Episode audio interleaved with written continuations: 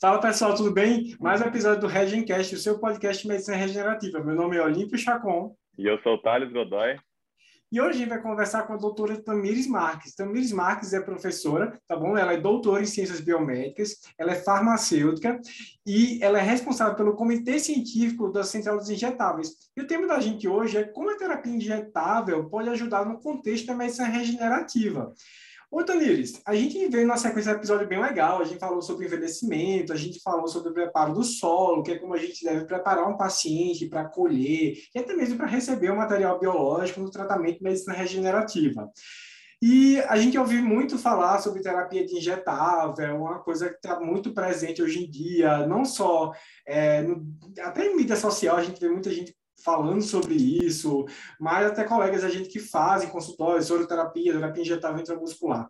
Explica para a gente primeiro o que é uma terapia injetável e o que essa terapia injetável pode ajudar a gente no contexto da medicina regenerativa, no tratamento que a gente quer propor para o paciente. Beleza, Olímpio. Prazer estar com vocês aí, viu? É, agradeço muito o convite.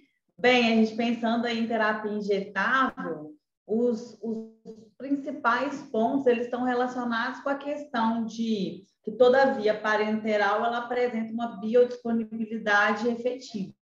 Então, se a gente coloca ali no paciente 100 miligramas de uma substância, vamos pensar numa L-carnitina, numa coenzima Q10, a gente tem a garantia de que 100% dessa substância vai ser absorvida, que a gente chama de biodisponibilidade uma entrega de 100% daquele suplemento. Então, a gente garante que vai ocorrer efetividade né, do tratamento e que aquele paciente realmente está recebendo aquilo que a classe médica né, indicou como plano terapêutico. Então, se na via oral eu tenho um processo de farmacocinética que envolve o processo de absorção, né, de distribuição é, ação efetiva e depois a parte de biotransformação, na é, terapia injetável, a gente pula o processo de absorção. Então, independente da característica, o paciente vai absorver. E, o Tamires, e no caso da medicina regenerativa, a gente tem protocolos ou a gente tem algumas coisas específicas de terapia injetáveis que a gente pode propor ao paciente ou a gente pode até mesmo usar isso no caso do preparo do solo do paciente? Sim, com certeza. Hoje a gente trabalha aí com, é, nós temos mais de 100 substâncias, né, voltadas é, para a parte de mineral, vitamina, aminoácidos, é, tratamento de desbiose intestinal, meta-inflamação. Então, a gente consegue fazer um bom preparo desse paciente e um bom tratamento posterior, né, utilizando terapia injetável. A gente já tem uma gama é, bem grande aí na busca desse reequilíbrio homeostático. E aí, então, você comentou que existe a biodisponibilidade, né, mostrando que a terapia injetável, então, seria superior à terapia oral. No contexto mais prático, assim, para o nosso público que está menos familiarizado com isso entender, quais pacientes ou em qual situação que a terapia injetável se mostraria mais eficaz? Então, no primeiro uhum. momento, eu talvez arriscaria um exemplo aqui, por exemplo, paciente mais idoso que tem problema de absorção. Comenta um pouquinho mais para nós, por favor. Com certeza. Isso aí tem tudo a ver sempre que a gente pensar em um paciente que tem algum tipo de debilitação no processo de é absorção, ele vai ser super né, é, é, beneficiado. Então, aquele paciente que fez, que tem alguma síndrome desabsortiva, por exemplo, fez terapia, fez uma cirurgia bariátrica, né? Ele tem esse, esse gap aí relacionado à absorção é, quando a gente vai aumentando a idade, né, pacientes mais idosos absorvem menos. Um processo clássico aí que a gente tem que é, é, é, se apegar muito, processo de desbiose intestinal, né, que vem por causa de estresse, por causa de estresse oxidativo, por causa de inflamação, por causa de má alimentação, sedentarismo. Então, a desbiose intestinal ela é hoje uma das maiores deficiências que os nossos pacientes apresentam. Então, é, tratá-lo com o injetável é, ao mesmo tempo, enquanto eu estou tratando o processo de desbiose, é muito bacana, é muito benéfico para o paciente. Eu também, a gente saindo um pouco dessa parte mais teórica, falando de farmacocinética, farmacodinâmica dos injetáveis, e a gente partindo um pouco mais para a clínica e para a doença, uma doença bem comum que a gente tem na medicina regenerativa é a osteoartrose, ou osteoartrite, mais o termo em inglês certo? Que a gente sabe que é um processo inflamatório crônico de baixo grau, né? Aquele em si, na maioria das vezes, aquele processo inflamatório exuberante, mas que existe um aumento de estresse oxidativo do paciente. E esses são termos bem técnicos também. Então, vão duas perguntas aí. Deixa para a gente um pouco mais claro que você domina bem isso, o que é esse processo inflamatório crônico, esse aumento de estresse oxidativo do paciente, e como é que essa terapia injetável ajuda a gente a ter um melhor resultado de, de, quando a gente implementa o tratamento completo no paciente para osteoartrose? Sim. É, dentro desses processos é, é, inflamatórios, né, pensando aí, é, processo inflamatório crônico, meta-inflamação, estresse oxidativo, a, gente vai sempre tentar é, fazer o processo de balanceamento, né? A gente tentar é, estruturar de uma maneira onde eu tenha uma, uma mitocôndria que é funcional, então, onde eu tenho uma ativação sensata e exata é, de ciclo de Krebs, né, da formação de ATP, onde eu tenha um controle é, de enzimas antioxidantes, então superóxido dismutase, catalase, glutationa peroxidase, é, numa quantidade suficiente para que os processos de eu e estresse oxidativos é, fiquem ali garantidos, né? É, e onde a gente consiga, é, em uma escala menor, gerar substratos é, inflamatórios. Quando a gente pensa, por exemplo, no processo de estresse oxidativo, que é um processo muito frequente dentro das, né, dessas, dessas nossas doenças aí, a gente pensa muitas vezes em se eu estou gerando, é, produzindo espécie reativa de oxigênio, eu só vou ter problemas, eu só vou ter né, é, é, é, doenças. E, na verdade, não é assim. O que a gente precisa fazer é manter esse processo de produção de espécie reativa de oxigênio balanceado com a quantidade de antioxidantes. Então, se eu tenho um paciente que ele está ali num processo de exposição, se ele tem uma doença crônica, se ele tem um processo de estresse muito grande, né, e diversos outros fatores, alimentação, né, que é muito suja, a gente vai ter que ceder a esse paciente substâncias que trabalhem ali no processo de sinalização, de modulação, né, em busca do processo de eu estresse oxidativo. Então, é eu garantir que eu vou ter substâncias antioxidantes.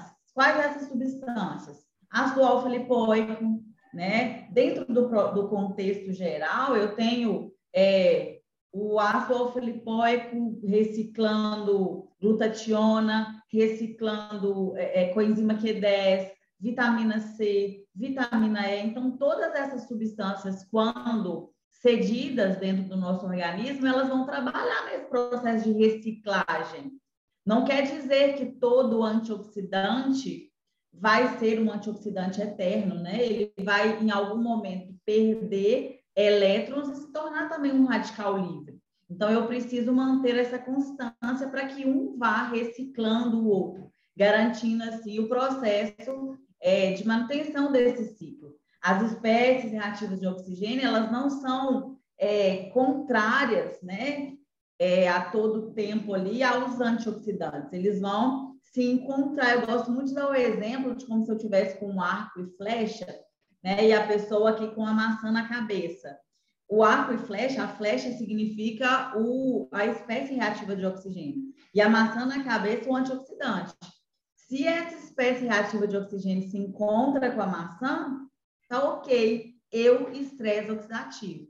Agora, se eu tenho muita flecha e essa flecha não encontra com essa maçã que está aqui na cabeça, se ela encontra com um pássaro que está passando lá em cima, ou se ela bate no joelho, né? Eu tenho muito estresse oxidativo, então eu estou em processo de, de estresse oxidativo. E de estresse oxidativo representa é, processos inflamatórios, representa processo de desbalanceio geral. Né? A mesma coisa um paciente, quando a gente pensa no paciente de fadiga, né? E a gente vai lá e estimula muito, muito, muito o ciclo de Krebs dele.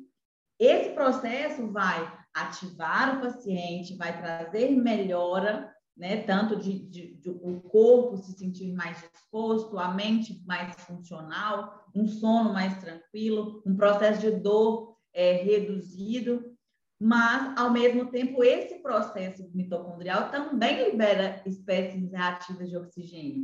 Então é sempre o equilíbrio. Então, essas substâncias, ácido alfa-lipoico é utilizado em soro, né, de 250 ml, a diluição tradicional. A coenzima Q10, para quem só vai fazer intramuscular, é uma ótima oportunidade. É, o ADEC, que são as enzimas, as vitaminas lipossolúveis, né, pensando principalmente aí a vitamina D, né, que na verdade é o, o hormônio, é, a vitamina E, e a K2MK7 dentro dos processos inflamatórios é maravilhoso também. Nós temos diversas dessas é, substâncias que são endógenas, que têm uma atividade endógena que a gente, por diversos motivos, não consegue né, captar, e a gente consegue fazer isso de uma forma altamente biodisponível através dos injetáveis. É, isso é muito interessante porque a gente tem cada vez mais entendido os processos de envelhecimento da articulação, né, a artrose, como algo que não é só mecânico. Isso a gente tem falado aqui no nosso nosso podcast e a gente vê que ah, tem toda essa questão do estresse oxidativo e todas essas moléculas envolvidas, né?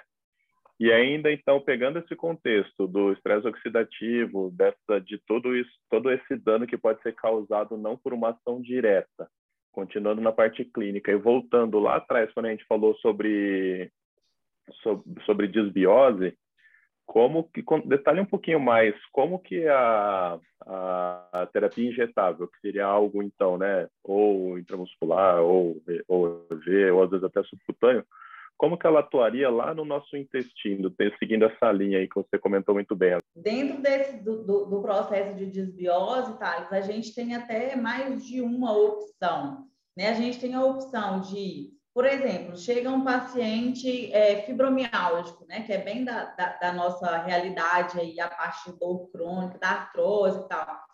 É, o paciente que chega fibromiálgico, a gente tem a, a, é, dois principais parâmetros. O primeiro é ir no contato aí do, do, do estresse oxidativo, da mitocôndria, e trazer para ele melhora, né? E a segundo é o tratamento de, de desbiose, né? Quando, quando é, o paciente tem o processo de desbiose e ele vai ter uma baixa serotoninérgica, porque essa serotonina não é produzida nesse intestino que está ruim, é, a gente vai pensar para esse paciente, o que, que, é melhor eu fazer agora? Ah, para o paciente fibromialgico, eu prefiro iniciar o tratamento dentro do processo do tratamento exato da dor. Então, vamos tentar melhorar o sintoma dele? E aí, o que, que a gente pode fazer? Dividir esse tratamento. A gente começa fazendo tratamento de desbiose intestinal pela via oral, vamos, vamos pensar nisso. A gente tem, por exemplo, o Guardian, que é para esse tratamento aí, e ao mesmo tempo a gente vai fazendo benefícios endovenosos para a parte do sintoma. Então, enquanto eu cuido do intestino, eu melhoro os sintomas dele através da terapia injetável, né? Ou fazer todo esse tratamento é, já com abordagem injetável. Então, nós temos a, essas duas oportunidades. Ou eu faço uma parte oral e uma parte injetável, né? E tento é, ofertar, porque às vezes o paciente não pode fazer os dois tratamentos pela via injetável, a gente pensando em relação a custo, por exemplo. É, e a segunda oportunidade, que é eu fazer o tratamento de desbiose junto com o tratamento da parte mitocondrial, da parte oxidativa. Se eu pensar é, em estratégias voltadas para o tratamento endovenoso, né, eu posso utilizar glutamina, vitamina C, é, o zinco, é, fazer a limpeza do, do, terreno biológico através do uso da glutationa. A gente pode usar glutationa de 600 miligramas, de 1 grama. Então, tem a oportunidade de eu fazer tanto pela via é, total, tratamento total pela via injetável, ou ir aí intercalando. Agora, fiz a limpeza do terreno biológico, melhorei a imunidade desse epitélio intestinal, Aí a parte de probióticos e de prebióticos a gente ainda faz, na maioria das vezes, pela via oral mesmo, né? Porque essa substância ela precisa passar pelo trato gastrointestinal para que a gente realmente tenha uma colonização efetiva. Tamires, acabou que você respondeu um pouquinho da pergunta que a gente ia fazer agora, mas eu vou puxar muito para o lado ah. da dor, tá bom? É, a gente sabe que existem algumas doenças no campo da dor que são doenças que não existe uma lesão real, a gente chama de dor nociplástica, né? não existe aquela lesão orgânica. E nisso vai entrar a fibromialgia também, né? que até o nome é um pouco infeliz, que você vai achar que é uma dor estritamente muscular e não é, né? não existe uma lesão de músculo nenhum, não tem biópsia, todo mundo sabe que é uma alteração da percepção de dor mesmo, é um mecanismo cortical, mesmo que a gente não sabe muito bem da, da fisiopatologia. E tem algumas síndromes que a gente chama de síndromes sobrepostas que acompanham muito ela, né? Seja cistite intersticial crônica, síndrome de intestino irritável, enxaqueca, é, até mesmo a síndrome de fadiga crônica, que é um diagnóstico diferencial de fibromialgia muito difícil de você fazer, certo? E você falou muito aí do eixo intestino-cérebro, né, desbiose, que é uma parte fundamental de tratar que pouca gente que trata dor realmente sabe sobre isso ou maneja isso com o paciente, né? Começa alguém tratamento padrão, né? Antidepressivo, anticonvulsivante, relaxante muscular ou alguma outra droga assim.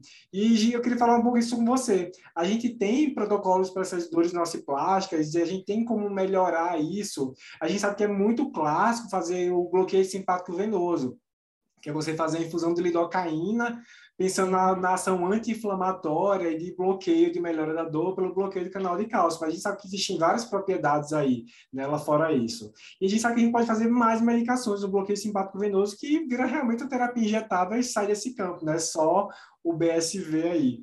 E, então, sobre isso, tipo, como é que na terapia injetável a gente pode melhorar esse tratamento, fora o tratamento base oral que a gente vai ter desses pacientes, orientação do estilo de vida e tudo mais. Sim, e na verdade isso, Olímpio, a gente tem é, a base da, da, do processo serotoninético nesse paciente de dor crônica, ela é gigante. Né? A gente tem um dado de que quase 90% da produção de serotonina ela é feita via intestino. E quando a gente não produz essa serotonina, ele vai, vai ter um limiar de dor muito superior. É, é um, é um paciente que vai sentir muita dor. E, consequentemente, por isso que a gente usa, por exemplo, o antidepressivo no paciente né, que tem essas dores muito crônicas. Só que a gente tem que pensar que, por exemplo, eu utilizar o inibidor de recaptação de serotonina, uma sertralina, em um paciente que não produz serotonina, eu não vou ter efetividade de tratamento. Então, o inibidor de recaptação de serotonina, ele é para ser usado naquele paciente que tem serotonina reduzida, mas ele ainda tem a capacidade de produção.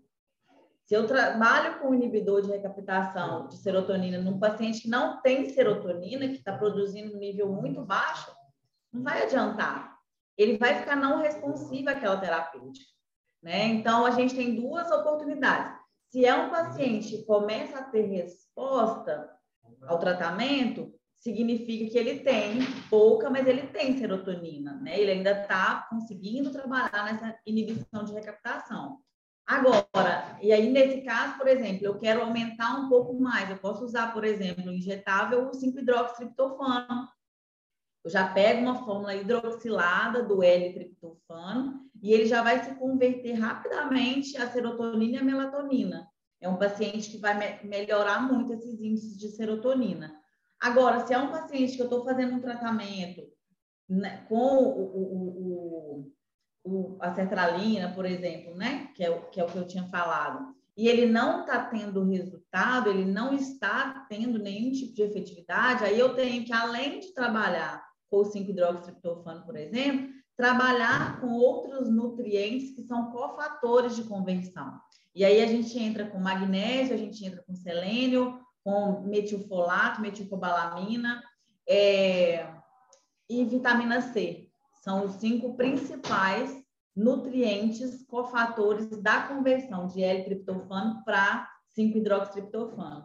Então, eu posso ir associando e aí, nesse contexto, eu estou trabalhando em cima do, da problemática serotoninética desse paciente. Ah, mas aí vai demorar um pouco, porque a gente vai ter que trabalhar nessa construção e tal, e o meu paciente está sentindo dor. Aí a gente entra com outro formato. né, junto com esse, com esse tratamento serotoninérgico, a gente pode entrar, por exemplo, com enxofre orgânicos, né, DMSO, MSM, que trabalham muito bem no processo inflamatório, que trazem um, um alívio bem, bem legal para o paciente. O SAMI também é uma ótima sugestão. E, é, mais uma vez, o ácido alfa-lipóico e a glutationa, que também são bastante usados. Vou fazer só intramuscular, que era uma opção para essa prática intramuscular. A coenzima Q10 é muito direcionada, a gente tem bastante estudo científico direcionando melhora de problemas é, de dor crônica com o uso intramuscular da coenzima Q10. Então, também é uma oportunidade. Sem falar, claro, da reposição de hormônio D, né? Que é uma, é uma, assim, uma deixa gigante que se a gente pegar hoje o 100% do, do índice de pacientes da clínica de vocês, do consultório, a gente atinge aí uma, uma média de 95% com ainda com deficiência de vitamina D, inclusive suplementados. Né? Às vezes a pessoa, o paciente já se suplementa, mas é, é, ele fica com dificuldade no processo de hidroxilação, que leva esse colecosferol para 25-hidroxi, que seria essa forma ativa que a gente precisa aí, né? E caminhando já para o final agora aqui do nosso, do nosso episódio, tem uma dúvida que é bem frequente, a gente está falando sobre, sobre a terapia injetável com o paciente, ou às vezes é um assunto que vem bastante. É, com relação à dose e esse tempo de ação aí, né? Porque muitas vezes o pessoal, vamos falar só da via endovenosa, por exemplo, o pessoal associa muito quando a gente vai, sei lá, no pronto-socorro faz a dipirona e ali melhora na hora, né? Ou então, outra questão é o tempo de depósito, tempo de ação quando a gente vai fazer intramuscular. Então, a dose, quando a gente está utilizando a via intramuscular da vitamina D, ela é, é maior, né, proporcionalmente, do que a via oral.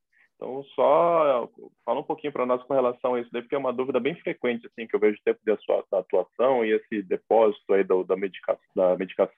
Sim. É, pensando nas substâncias intramusculares, Thales, é, quando a gente pensa na, na, nos oleosos, né, vitamina D, a DEC, a gente vai ter uma formação de uma bolsa de depósito, né, e essa, essa liberação, ela vai ser é, aos poucos. A gente alcança uma média de 30 dias da liberação total de uma vitamina D de 600. E uma questão que a gente tem sempre que lembrar é que quando a gente faz a, a infusão de magnésio, esse magnésio é o que a gente está doando aí para as nossas células. Nós esperamos que aquele magnésio faça a funcionalidade dele. Né? Quando a gente faz a, a, administração da vitamina D, né, comercialmente a gente chama de vitamina D, nós estamos colocando nesse organismo colecalciferol. E esse colecalciferol, ele precisa de ser hidroxilado duas vezes para a gente chegar na forma ativa. Se o paciente ele já é idoso, se ele está obeso, se ele é sedentário e chegou a depletar a um nível, por exemplo, de ter uma vitamina D de 22, 25, vocês pegam aí 15, 12, né? Ele não ele tem algum gap, alguma alguma dificuldade nesse formato de tanto de captação quanto de conversão. Então pode ser genético, pode ser falha na, na, nas nas enzimas, né, que é a principal causa. Então, eu preciso levar essa dose um pouco mais maior ali, eu coloco um colecosferol um pouco mais alto, é, para que, à medida que o tempo vá passando, ele tenha mais disponibilidade de colecosferol para se converter. Significa que todos os pacientes respondem normal? Não. Não existe nenhum tipo de protocolo de vitamina D. A gente tem que fazer esse controle através do laboratorial. Então, eu pego a primeira, a primeira coleta do paciente, ele está com uma dose de 22, né? Faz a, fiz ali a primeira injeção de 600 mil unidades de vitamina D. 30 dias depois, antes não adianta também, porque ele não vai ter chegado no pico. 30 dias a 45 dias depois, eu faço a segunda coleta para que eu avalie como que esse corpo está se comportando, como que esse fisiológico desse paciente se comportou. Acontece de ir de 22 para 45 e acontece de ir também de 22 para 24. Aí, depois dessa primeira avaliação, a gente consegue estabelecer uma periodicidade. Quer ver uma, uma, uma dica que talvez pode ser uma solução nesses pacientes uhum. não responsivos? fazer o uso, faz a administração injetável e mesmo assim faz o uso da via oral ali de duas mil, três mil e dia. Por quê? Porque a gente tem muita hidroxilase a nível gastrointestinal. Então, eu sensibilizo essas enzimas para ela aproveitar aquele colecosterol que ficou ali é, um pouco mais alto, né? Então, é, é, um, é um dos pontos quando a gente pensa aí nas é, lipossolúveis, né? E outro, outro ponto, relacionando agora endovenoso com intramuscular, é que o endovenoso vai subir rapidamente, vai direto para a corrente sanguínea. O intramuscular, ele vai ter um pico um pouco mais lento. A biodisponibilidade é a mesma? Sim, mas o pico vai ser mais lento.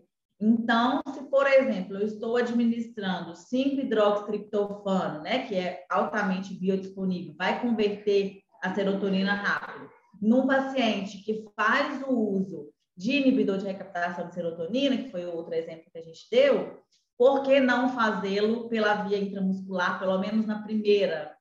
Né? Na primeira aplicação, vamos fazer intramuscular, vamos permitir que essa substância entre no corpo um pouco mais lentamente, para depois eu ver se o paciente se comportou bem, né? Vamos então tentar na próxima fazer endovenoso. Não, ele se sentiu mal, ele teve uma reação serotoninérgica, a gente tem uma segurança maior para trabalhar. Então, pensar sempre nisso. Luiz, então a gente tem aquela ideia de que a terapia injetável é um, é um meio mais rápido a gente chegar na, na homeostase, que é o estado de equilíbrio do paciente, né? a gente chegar no bom estado. E pensando em homeostase, o que é que você pode falar para a gente, para a gente finalizar o nosso episódio, o que não pode faltar numa terapia injetável para eu chegar no, estado de homeostase, no estado de equilíbrio, um estado, nem vou chegar no ótimo, mas pelo menos um subótimo do paciente, um estado mais adequado para ter uma resposta adequada aos primeiros tratamentos. Para a gente tentar, assim, é, pensando no contexto geral, claro, né, porque cada paciente ele vai ter determinado ali um, um, plano terapêutico de acordo com as suas próprias necessidades, mas basicamente os oito aminoácidos essenciais, porque eles estão envolvidos né, em todo o processo de homeostasia, cada um ali com a sua particularidade. As vitaminas do complexo B, e aí eu vou desde B2 até B12, né, pensando sempre, é injetável? faz metilfolato, metilcobalamina, que elas já estão altamente é, é, não, não biodisponíveis, elas, elas já estão prontas para serem utilizadas. Né? As vitaminas ali do complexo B e os minerais aí a gente atenta sempre a magnésio e zinco, né? Magnésio está em 325 reações do corpo humano. E é claro, as vitaminas lipossolúveis A, D, E e K2 e MK7 também são muito importantes e se enquadram dentro do processo de homeostasia de basicamente todos os pacientes. Também a gente quer agradecer muito a você pela participação. Muito obrigado. Ajudou muito, principalmente a gente elucidar essa ideia do que era terapia injetável. A gente vê muito falar sobre isso e tipo, então, a gente vê com muita dúvida, às vezes meio perdido, como é que eu posso entender que funciona? Será que é tudo venoso? Será que eu posso fazer alguma coisa intramuscular? E essa sua explicação sobre a farmacocinética, a diferença de você fazer venoso e causar um pico no paciente e fazer intramuscular, ter aquela distribuição mais prolongada e menos efeitos colaterais, mais previsíveis também, ajuda muito a gente. Então, a gente quer agradecer muito a você de participar do episódio com a gente, certo? A gente tira muito episódio, Imagina. a gente gravou, para gravar, aliás. E é isso. Thales aí, quer falar alguma coisa? É, agradecer também pela, pela explicação aí pelo tempo, né, para poder desmistificar um pouquinho esse tema, que é um tema que é novo para nós, mas muitas pessoas ainda não conhecem e tem um espaço muito grande ainda. Então, obrigado aí pelo seu tempo. Espero que a gente consiga chamar mais uma vez para a gente ir construindo aí uma claro. linha de raciocínio, às vezes um tema, às vezes até mais específico.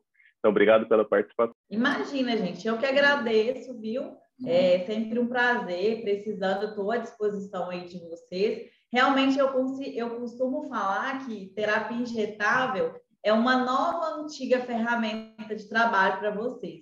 Né? Algo tão antigo e que aqui no Brasil a gente ainda não trabalhava com, com tanto ímpeto, com tanto busca de conhecimento, que agora realmente a gente vem sanando aí é, e trazendo cada dia mais benefícios para os pacientes, porque eles respondem muito rapidamente. E dentro da medicina regenerativa, a gente vem é, é, é, plantando e colhendo é, muitos resultados incríveis. E é isso, pessoal. A gente quer agradecer a vocês por, por escutar mais um episódio do Regencast e a gente se encontra aí no próximo episódio. Obrigado.